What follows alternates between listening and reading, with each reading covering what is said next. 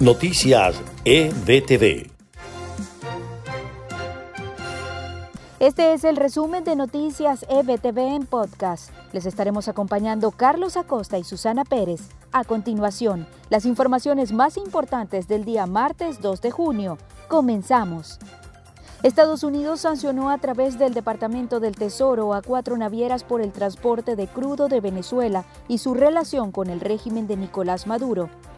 El gobierno encargado de Venezuela logró, tras varios meses de gestión, que la Organización Panamericana de la Salud pueda recibir los fondos aprobados para ayuda humanitaria.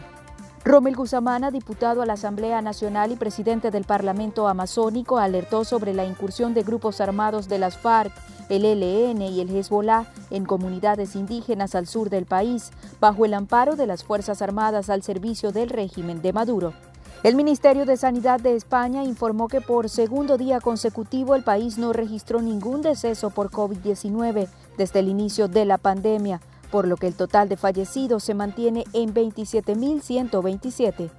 La Organización Mundial de la Salud ha advertido que América Latina se ha convertido en la zona roja de transmisión del coronavirus, al tiempo que ha avisado que la situación en estos países está lejos de ser estable. Y en notas de Estados Unidos, legisladores tienen la intención de convocar al Congreso a altos mandos militares para que expliquen el rol de las Fuerzas Armadas en las crecientes protestas por la muerte del afroamericano George Floyd. El titular del Comité de los Servicios Armados de la Cámara de Representantes, el demócrata Adam Smith, fue quien adelantó la propuesta durante una conferencia telefónica con miembros de la prensa.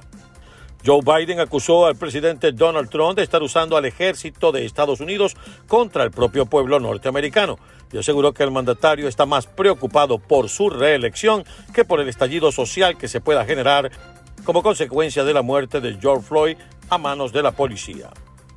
El analista Benjamin de Yurri dijo en entrevista a EBTV que no descarta que se estén financiando a grupos para provocar la violencia en las protestas que ocurren en Estados Unidos por ser una época electoral.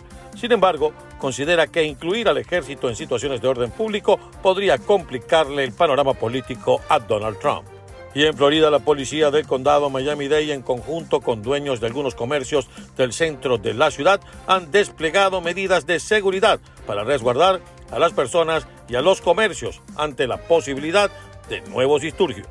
Las autoridades del sur de Florida se mantienen alerta ante posibles actos vandálicos en medio de las protestas por la muerte de George Floyd. Hasta aquí amigos de EBTV, este compacto informativo en el podcast de EBTV. Les invitamos a sintonizarnos en todas nuestras plataformas. Trabajamos para ustedes en la producción Marife Soto y María Gabriela Rondón. Narramos para ustedes Susana Pérez y Carlos Acosta. Hasta una próxima oportunidad. Noticias EBTV.